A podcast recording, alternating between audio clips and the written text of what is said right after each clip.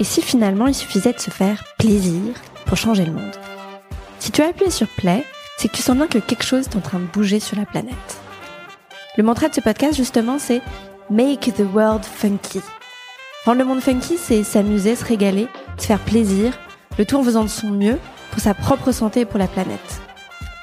Je m'appelle Camille, je suis la cofondatrice de Funky Veggie, la start-up qui vous accompagne vers une alimentation plus naturelle, plus végétale, mais à travers le plaisir avant tout, grâce à des produits qui sont d'abord gourmands et avec une composition vraiment irréprochable. Dans ce podcast, je discute sans bullshit avec des gens qui rendent le monde plus funky à leur niveau, qui font du bien et ceux qui font du bien sans se prendre la tête.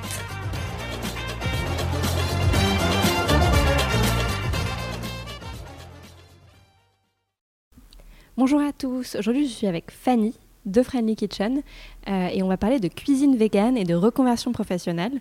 Donc si vous avez envie de faire changer votre alimentation, d'aller vers plus de végétal et si vous avez envie de changer de métier, c'est pour vous. Hello Fanny. Hello Camille. Euh, on est toujours un peu dans la foulée de la reconversion professionnelle puisque le dernier épisode c'était euh, avec Marie Shakermaker qui, qui a quitté son CDI pour se consacrer au métier de l'influence. Alors un peu différent pour toi, mais tu as eu différentes casquettes. Euh, comment est-ce que tu te présentes aujourd'hui, toi? Euh, alors aujourd'hui, je me présente comme euh, restauratrice végane en fait, puisque je tiens le restaurant The Friendly Kitchen que j'ai ouvert en novembre. Mais après, ça fait que un peu plus de trois ans que je suis dans la, dans la restauration végétalienne, puisqu'avant, comme tu disais, j'étais pas du tout du milieu. puisque j'ai travaillé cinq ans dans la mode en fait, donc rien à voir. Ok. Et tout, enfin, on te connaît euh, un peu par euh, tes réseaux sociaux. Mhm. Donc il y a eu ça qui a, qui a coïncidé en même temps que ton poste. Ouais, qui a amorcé un petit peu la reconversion professionnelle en fait. Quand j'étais encore en poste dans la mode, je, bah, je tournais un peu en rond. Ouais. Et euh, j'avais envie de cuisiner, mais sans trop savoir où commencer ni comment me professionnaliser. Et en fait, ça a été un peu un premier pas, les réseaux sociaux et un petit blog que je tenais à l'époque ça me permettait déjà de m'évader et de faire un peu de ma passion euh, quelque chose de concret, autre que je cuisine chez moi et, basta. Ouais. Et puis surtout, ça m'a permis de gagner aussi un petit peu en visibilité, de tester ce que je faisais, euh, de voir qu'il y avait euh, une attente derrière ou, que ça pouvait plaire aussi. Trop bien. Donc il y a deux grands thèmes que j'aimerais bien aborder pendant ce podcast. Il y a le côté cuisine végane, mhm. parce que je sais que ça intéresse beaucoup de gens que tu es végane et ça suscite énormément de questionnements, d'interrogations. Euh, et le côté reconversion professionnelle qui est euh, aussi euh, très alléchant pour plein de gens, surtout post-Covid. Mm. du coup, tu es vegan. Ça fait combien de temps que tu es vegan Ça fait six ans et demi, exactement. Ouais. En fait, j'ai commencé par. Enfin, pas tout à fait du végétarisme, j'étais pesco-végétarienne, comme on dit maintenant. Ouais. Donc, je pense vers 18, ouais, 18-19 ans, j'ai arrêté de manger de la viande, mais je mangeais un petit peu de poisson. Euh, vraiment parce que je pense que j'ai toujours adoré euh, les animaux, j'ai toujours été très sensible à ça. Et de fil en aiguille, en grandissant, en fait, mm. bah, on, se rend compte un petit peu de ce qu'il y a derrière euh, l'élevage. Donc d'abord la viande, et puis après, au fur et à mesure de mes réflexions, j'ai abandonné le poisson, le fromage, les œufs, le lait, jusqu'à il y a six ans et demi, à être complètement végane. Donc pas seulement sur le plan alimentaire, mais aussi arrêter de porter du cuir, d'où mm. le fait de plus vouloir travailler dans la mode, forcément. Ouais et puis l'aspect cosmétique, etc. ouais, c'est pour ça que tu utilises le mot vegan et pas végétalienne. Ouais, c'est ça. Ouais. Végétalienne, ça concerne uniquement l'alimentation. Euh, et vegan, c'est vraiment tout le mode de vie. Donc, pour ceux qui vraiment connaissent pas trop ce terme ou, mhm. la définition, tu sais, elle est assez controversée pour plein de gens. Ouais. Euh, toi, tu la définis comment? Tout ce qui passe pas par une oppression des animaux Ouais, par une euh, exploitation des animaux. Et euh, donc forcément, ça passe par l'alimentation, euh, tout ce qui est habillement, cosmétique. Mm. Euh, je pense qu'il y a toute une, tout un mode de vie qui, qui, en découle et qui va un peu au-delà de juste je mange pas de viande et de produits d'origine animale. Et ouais, ça devient un vrai, un vrai mode de vie à part entière. Ouais. Même si après, enfin, je pense que c'est une, c'est assez fort dans le, dans mon identité, qui je suis et mes valeurs, mais je pense pas non plus faut pas que ça devienne non plus trop restrictif. Ça, ne te définit pas non, à 100%, tu es plus que ça. Ouais. Et étais, à ce moment-là, tu étais déjà à Paris?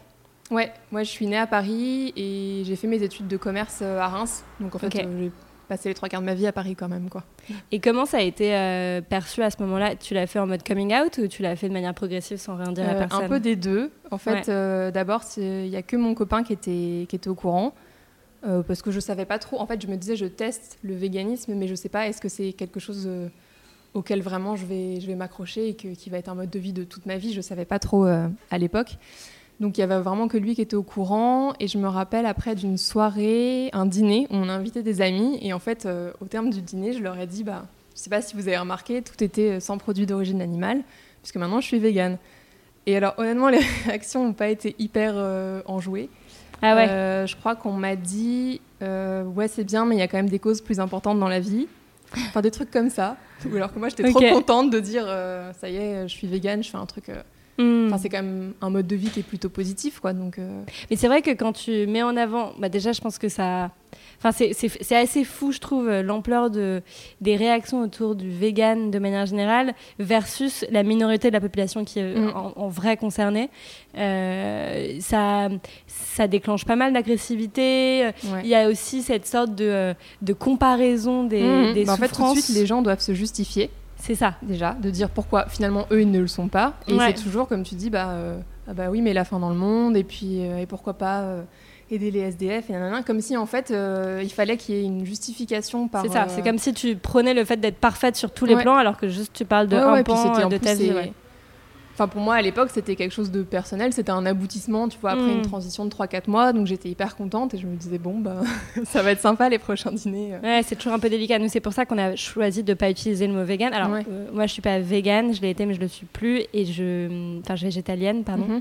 Euh, et nous, on n'est pas une entreprise où l'équipe est, est vegan spécifiquement, mais tous nos produits sont d'origine végétale.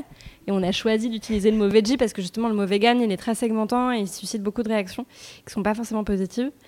Euh, et, c'est vrai qu'à chaque fois, nous je le vois aussi dès qu'on met en avant le côté un peu éthique, euh, pas, un peu, on est éthique et on est mmh. engagé euh, comme entreprise, on nous renvoie à la tête qu'on n'est pas parfait. Mais oui, on n'est pas parfait. et clairement, on n'est pas l'ONU. Ouais, et puis c'est pas le c'est pas le sujet non plus. Et... du coup, d'un point de vue social, tu as vu des gens euh, se détacher? Enfin, qu'est-ce que tu as vu euh, comme réaction? Alors pas forcément se détacher, je pense pas, mais euh, après, j'y vais dire que j'ai plutôt élargi en fait ma sphère amicale, parce que ça m'a permis aussi de rencontrer d'autres personnes, pas forcément vegan, mais ça peut être végétalienne ou végane ou intéressée par un mode de vie un peu alternatif. Donc en fait, ça m'a permis de faire des rencontres aussi soit via les réseaux sociaux, soit euh, via mes extras dans les restaurants. Donc finalement d'élargir en fait aussi mon cercle amical, mais j'ai pas du tout coupé euh, avec des amis que je pouvais avoir avant. Par contre, c'est vrai que je pense que les premières fois, quand il faut aller au resto et qu'il faut trouver euh, hmm. des bah, options véganes, ça complique un peu. Il y a des gens qui s'impatientent un peu aussi, qui n'ont pas forcément envie d'aller hmm. dans un endroit qui leur plaît pas, ou même de faire un resto vegan. Je pense qu'au début j'ai un peu lutté à traîner certaines personnes euh, dans des restos 100% vegan. Euh, ouais. Les gens n'imaginaient pas forcément. Et aujourd'hui, tu vois que ça a fait des évolutions. Par exemple, tu parlais de ton copain. Est-ce que lui, il a changé sa manière de, changer, ouais, de manger aussi bah, je Ça fait 9 ans qu'on est ensemble, donc on s'est vu évoluer euh, aussi. Moi, j'étais déjà végétarienne, mais alors lui, c'était un vrai viandard, vraiment viande rouge, tout ça. Il a fini par devenir végétarien, et là, ça fait deux ans, je crois, qu'il est vegan. Ah ouais Ouais. Donc en fait, il a, enfin, il a suivi, mais j'ai Enfin, je crois pas avoir cherché à le, à le convaincre ou quoi que ce soit, mais en fait, je, je pense que quelque part, c'est plus facile aussi quand tu as quelqu'un euh, de proche bah, qui adopte ce mode de vie. On voit que c'est facile. Et euh, à deux, euh, c'est hyper, voilà, à deux, c'est hyper facile aussi. Finalement, c'est plus simple parce que bah, on a les mêmes courses, le même frigo, on se fait pas deux repas différents, donc tout de suite, c'est plus, c'est plus facile.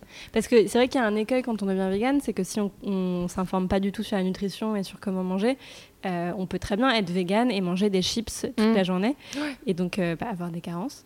Du coup, c'est souvent une, je vois, je vois que c'est souvent une peur que les gens ont. C'est euh, ah ok, mais et les carences et les protéines? Toi, est-ce que tu t'es informé sur la nutrition avant de te lancer? Comment est-ce que tu t'es assuré d'avoir un équilibre bah alors déjà, moi je pense que le fait que je mangeais pas du tout, enfin à part un peu de poisson et d'œufs à l'époque, j'avais déjà retiré la viande et je m'étais jamais inquiétée de, la question des protéines. Donc c'était un peu un nouveau sujet euh, mm. qui débarquait. Mais quand même, je me suis renseignée, mais en fait assez facilement, parce que déjà, je pense que quand on aime cuisiner, on s'intéresse aussi un peu à la nutrition et à ce qu'il y a dans notre assiette, sans forcément euh, aller dans le détail. Mais, euh, Et surtout, j'ai le souvenir des premiers livres de cuisine végane que j'ai achetés. C'était, je crois, celui de Marie Laforêt, végane. En fait, je pense que, que, tout le monde a eu à un moment ou un autre. Et en fait, elle a une vraie introduction sur la nutrition sans être médecin, mais elle, je crois qu'elle l'a fait avec un diététicien ou un nutritionniste, je sais plus. Et il est quand même assez complet euh, cet avant-propos Ouais, parce qu'elle détaille euh, un peu tous les nutriments, comment équilibrer son assiette, etc. Et après, je crois qu'il y a eu d'autres livres que j'ai achetés qui, pareil, avaient cette même euh, approche de quand même euh, aborder le sujet. Donc ça m'a permis de voir un petit peu aussi euh, comment euh, repenser mon assiette. Mais ça n'a jamais été un vrai, euh, une vraie réflexion ou une vraie angoisse de me dire Ouais. que j'allais manquer de protéines ou, ou de fer ou, Hmm. ou de calcium. Parce que pour ceux qui, parce que je sais qu'on a, nous on a beaucoup de questions sur le sujet. Pour ceux qui se demandent, le- la seule, le seul complément que vous Mm. pouvez, que vous devez ouais, avoir, la B12, c'est la fameuse. la B12. Euh, mais sinon, euh, on peut très bien avoir une, une, une assiette et une santé euh, optimale euh, et se faire plaisir et tout ça et tout ça, tout en ayant une, une alimentation végétalienne. Bah, surtout que moi j'ai l'exemple d'une personne de mon entourage euh, qui a des carences en fer alors qu'elle est omnivore, ce qui est quand même assez courant Ouais. chez les femmes. Donc enfin c'est pas forcément lié de se dire j'ai une alimentation Oui, végétale clair. et voilà. Et pareil pour la B12. Enfin, c'était une amie euh, d'amis, mais pareil, euh, on lui a diagnostiqué une carence en B12 alors qu'elle est omnivore aussi. Ouais, ouais. Donc finalement, euh, il y a aussi un peu des mythes qui, au fur et à mesure, euh, sont, sont brisés. parce Surtout que, ce, qui est, ce qui est drôle et que les gens savent pas forcément, c'est qu'en fait, la B12, pourquoi est-ce qu'on n'en a pas forcément besoin quand on est omnivore? Parce qu'en fait, on en donne Mm. sous forme de complément donc aux, animaux, animaux. qu'on mange. C'est ça. Donc il y a, y a pas, euh, c'est pas genre ah non tu prends un complément, bah, ça veut dire que t'es pas en- que c'est pas naturel. Non, ça veut dire qu'en fait euh, de base les animaux sont Ouais, ouais, complémentaires. ouais. Et ça, on l'oublie, euh, on l'oublie assez vite. Donc en fait, puis bon après, je pense que prendre un comprimé de B12 par jour ou, euh, ou l'ampoule toutes les deux semaines ou quelle que soit la forme, ça reste quelque chose qui est pas forcément très contraignant euh, Ouais. non plus. Donc je m'en suis jamais, euh, enfin ça a jamais été un problème pour moi à ce niveau-là. quoi. Alors est-ce que je sais que c'est très instagrammable comme sujet, mais est-ce que pour pour ceux qui ont du mal à imaginer une alimentation qui est gourmande et saine et et, euh, et végétale, euh, tu peux nous dire ce que tu manges dans une journée type Alors, Même euh, si une j'imagine que ça change tous les jours. Ouais, surtout entre la semaine et le week-end. en fait, la semaine, bah, je mange quasiment tout le temps au, au resto. Donc, euh, c'est vrai que comme on mange avant le service, en fait, euh, souvent, moi, je prends pas de petit déjeuner et je déjeune euh, à 11h30. Ouais. Donc, euh, souvent, euh, bah, moi, je vais toujours avoir une base de céréales. Donc, Ouais. euh, ça va être du riz, du quinoa, du millet. je mange très peu de gluten, donc c'est vrai que j'ai plutôt tendance à partir sur des céréales naturellement sans gluten. Et après, toujours des, lé- des légumes, une petite sauce avec. Et moi, en fait, c'est plutôt euh, quand je mange, j'aime bien avoir plein de choses différentes dans l'assiette. Donc Mhm. ça va être assez vite euh, rajouter des petites graines torréfiées, euh, des petites choses toutes simples, pas forcément très chères, mais qui donnent un peu de, de mâche aussi euh, au plat. Ouais. Et euh, après, je dirais, euh, quand je suis pas au resto, en fait, c'est surtout des, des plats un peu d'inspiration cuisine du monde. Ok. Donc beaucoup sur des currys, des chilis, des choses comme ça. Et finalement, qui sont en fait les plats de base de l'alimentation végétalienne, au sens où tu as toujours légumes, céréales, légumineuses. Ouais. Euh, je suis pas obsédée par l'idée de combiner les trois euh, à chaque fois, mais moi, je vais plutôt me dire, bah, c'est vrai que si- aujourd'hui, par exemple, j'ai pas mangé de tofu, bah, peut-être que demain, je vais penser à mettre euh, des pois chiches ou des lentilles. Et pour avoir un apport en protéines. voilà, pour avoir un apport en protéines, en fibres, et puis pour diversifier euh, l'alimentation. Ouais. Et voilà, donc en fait, comme je petit déjeune pas, en fait, je, je prends mon équivalent du petit déj l'après-midi, plutôt bol de muesli. goûter quoi. petit-déj Ouais, c'est ça. Je suis pas mal sur le muesli, où c'est un peu le moment où je prends des fruits aussi. Ouais. Et puis le soir, bah, du coup, pareil, comme je dîne avant le service, euh, c'est du 18h30. euh, Donc Ouais. c'est pas, pas les horaires hyper sexy pour les repas, mais bon. Voilà. Et après, le week-end, comme j'en ai marre de ma cuisine, c'est plutôt burger, pizza et, euh, et à l'extérieur, parce que j'en ai bien. trop marre.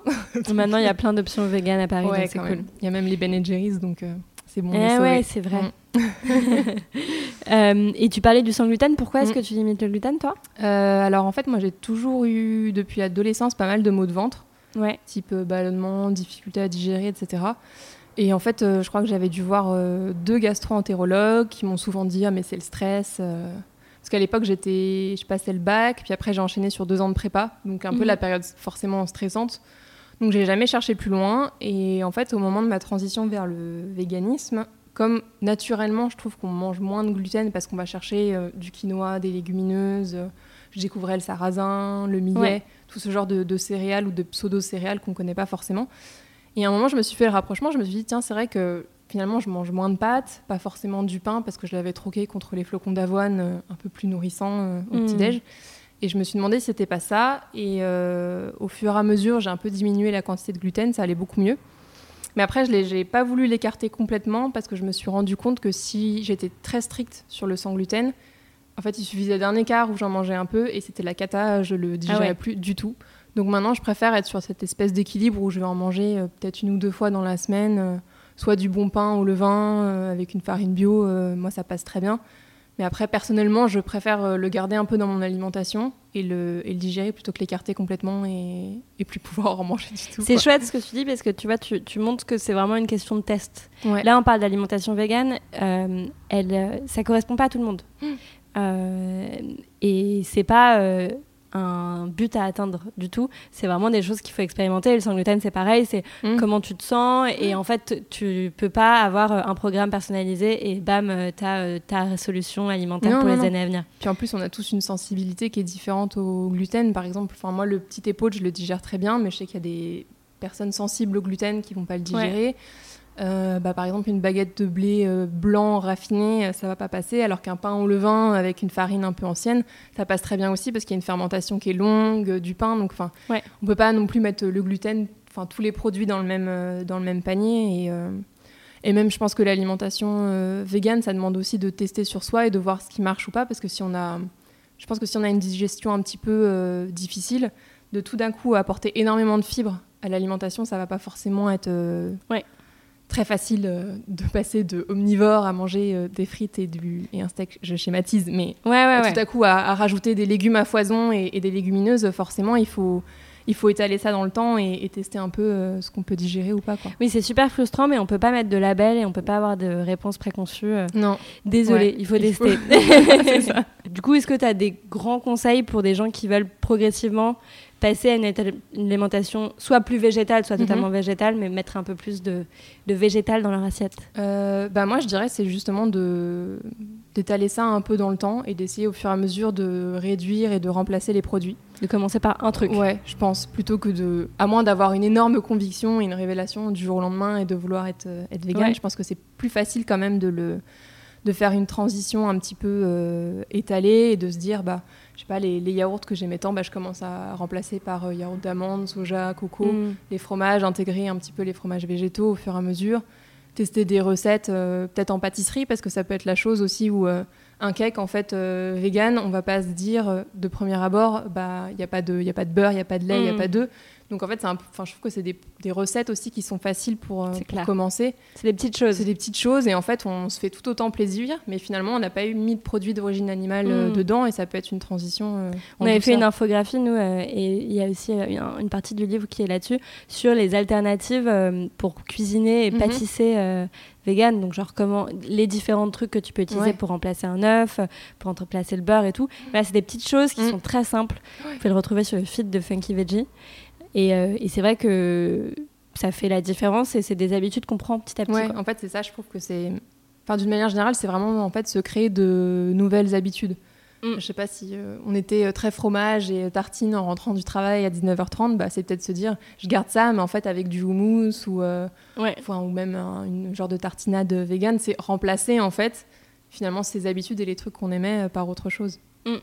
Tu parles beaucoup du coup de cuisine. Euh, J'ai l'impression que tu adores ça. Ouais, J'imagine, vu ce que tu fais. il vaut mieux. Mais comment t'as appris à cuisiner? Comment t'es rentrée là-dedans? C'est quelque chose que tu as toujours fait? Euh, je pense que c'est venu un peu au fur et à mesure. Alors, je crois que petite, je cuisinais genre un petit peu avec ma mère, mais pas, pas plus que ça.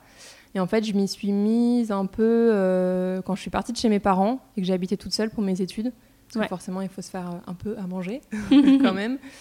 Et euh, donc, j'ai commencé à m'y mettre à ce moment-là, mais sans. Enfin, j'aimais ça, c'était un plaisir. J'étais pas du genre à aller m'acheter un plat euh, tout prêt, Ouais. mais pas forcément d'envisager euh, d'en faire quelque chose derrière.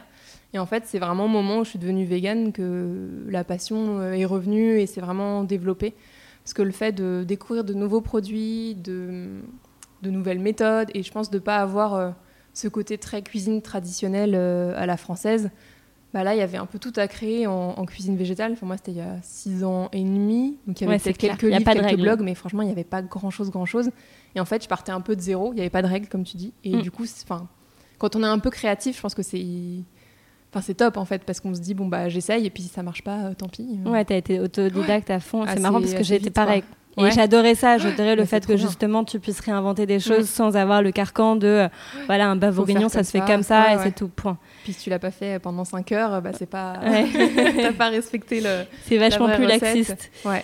Euh, et du coup, euh, oui, tu t'es inf- tu t'as testé, tu as lu Ouais. des choses un petit J'ai peu. testé beaucoup. Et en fait, euh, bah, c'est là où j'ai commencé mon, mon compte Instagram à me dire, bah, au moins, euh, je partage des petites recettes, euh, j'en fais Donc tu quelque l'as chose. fait pour toi au début. Ouais, au début, c'était pour moi. Et euh, en fait, de poster des photos, je pense que quelque part, ça m'obligeait à créer aussi parce que la loi d'Instagram, on peut pas poster trois fois la même chose, on va Ouais. pas se mentir.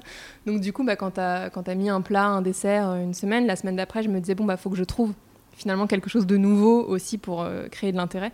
Donc comment ça s'est passé cette reconversion? Donc tu es dans la mode. Ouais. Ok.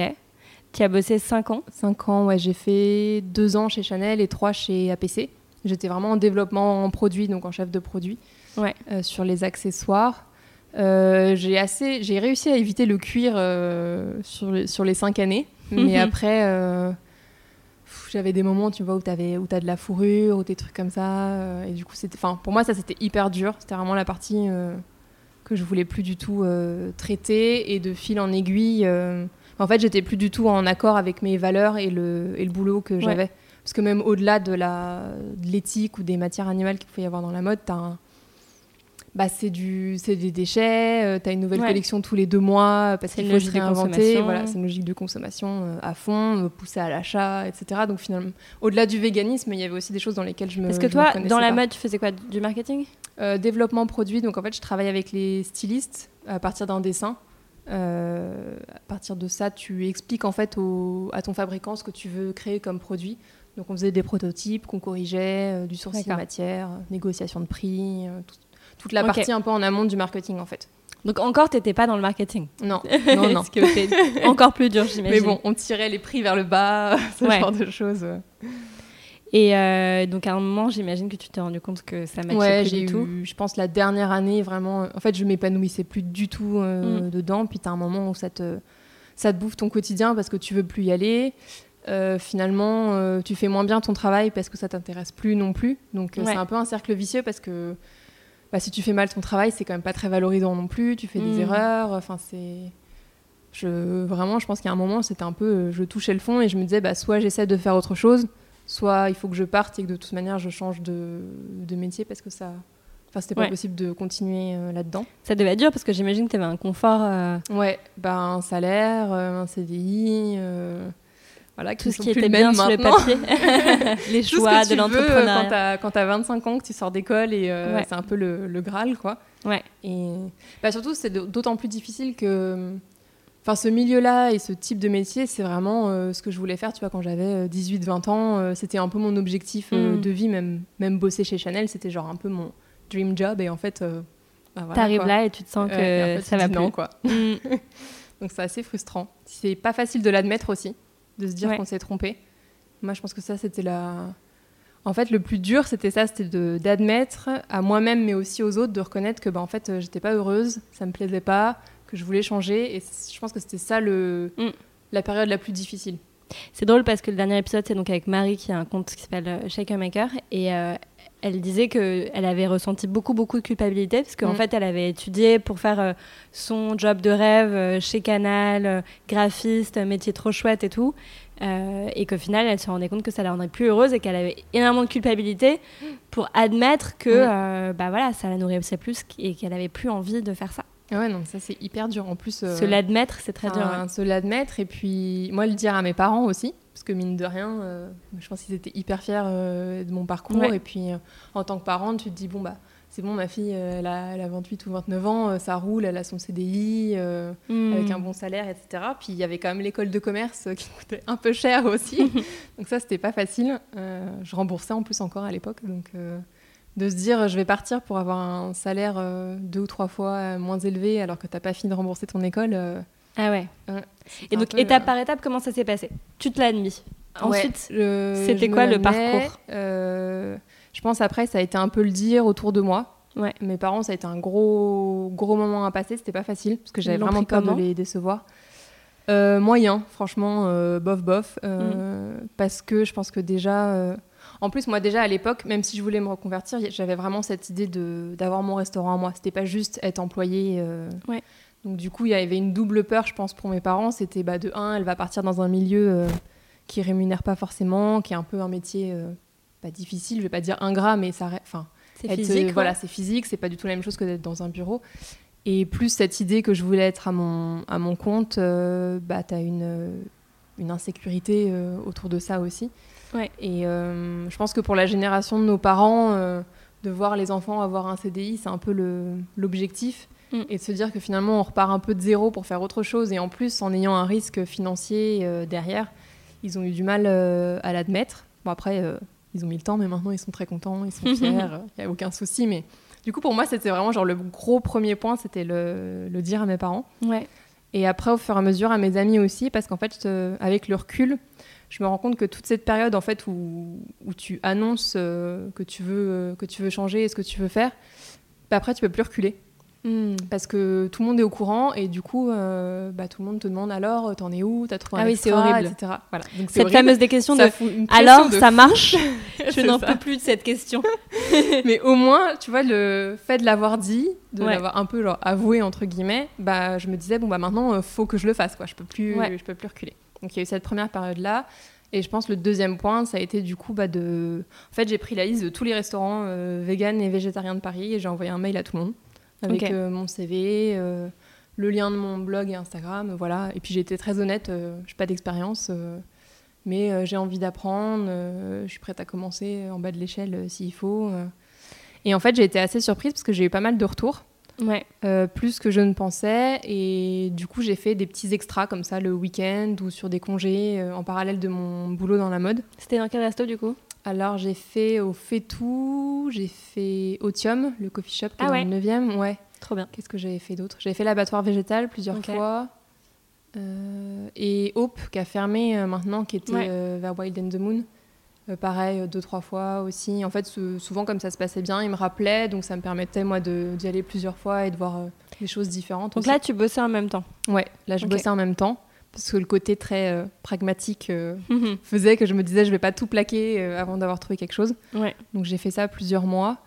Mais en fait, assez vite, je me rappelle de, je crois, un de mes premiers extras où euh, j'avais juste genre des carottes à éplucher ou des petits pois à écosser. Je me suis dit, mais oh, c'est trop bien, je suis mille fois mieux que devant mon ordinateur.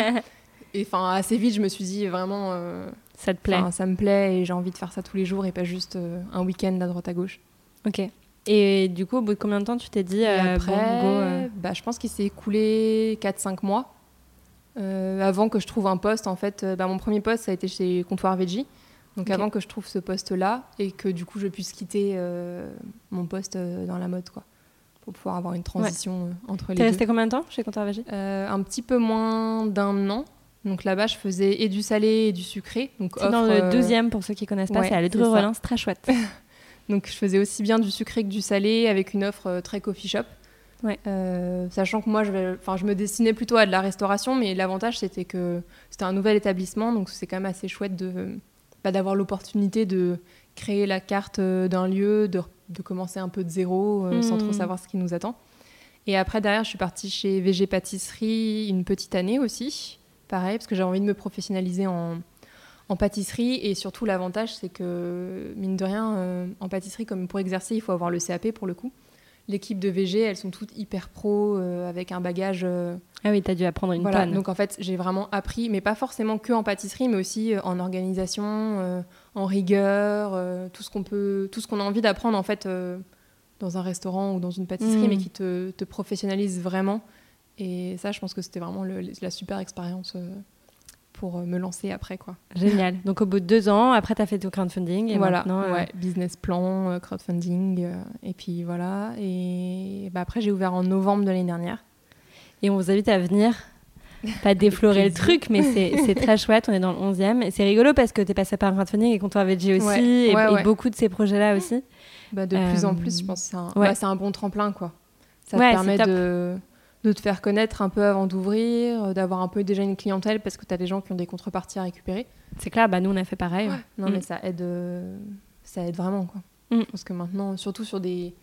Puis tu as un côté un peu plus humain aussi, je pense, parce que enfin, c'est toujours Oui, agréable tu de voir des gens qui viennent au resto et te dire « Ah, mais oui, je me rappelle, on avait échangé » ou... euh, Ouais, c'est très chouette. Tu identifies le projet à quelqu'un aussi, donc dans les deux, dans les deux sens, c'est hyper, c'est Mm. hyper sympa. Trop bien. Eh bien, écoute, euh, je pense qu'on a donné un bel aperçu. Et euh, la seule chose qui vous reste à faire, c'est de venir. Voilà. Goûtez les crackers aux graines, je vous en supplie. Ils sont tellement bons. Euh, mais tout est bon et ça change toutes les saisons. C'est ça. Et on peut te retrouver du coup sur Insta? Ouais, sur Insta, le restaurant, il est ouvert à partir du mardi soir, donc 19h, jusqu'au samedi soir. Le samedi midi, on fait le brunch. Et là, euh, bah, on va juste fermer les deux premières semaines euh, d'août pour les Ouais. vacances euh, bien méritées. Mais sinon, on reprendra euh, fin août et puis on changera la carte, je pense, en septembre pour la carte automne. Voilà. Top, merci beaucoup Fanny. Bah, merci à toi, Camille. Merci beaucoup pour votre écoute. J'espère que ça vous a plu. N'hésitez pas à nous mettre un petit commentaire, par exemple sur Apple Podcast, à m'envoyer un mail si vous voulez faire euh, vos retours, camille at funkyveggie.fr, un petit MP funky-du-bas veggie sur Insta. Et puis vous pouvez retrouver Fanny sur Insta, pareil, euh, de Friendly Kitchen et sur ses différents réseaux. Bel été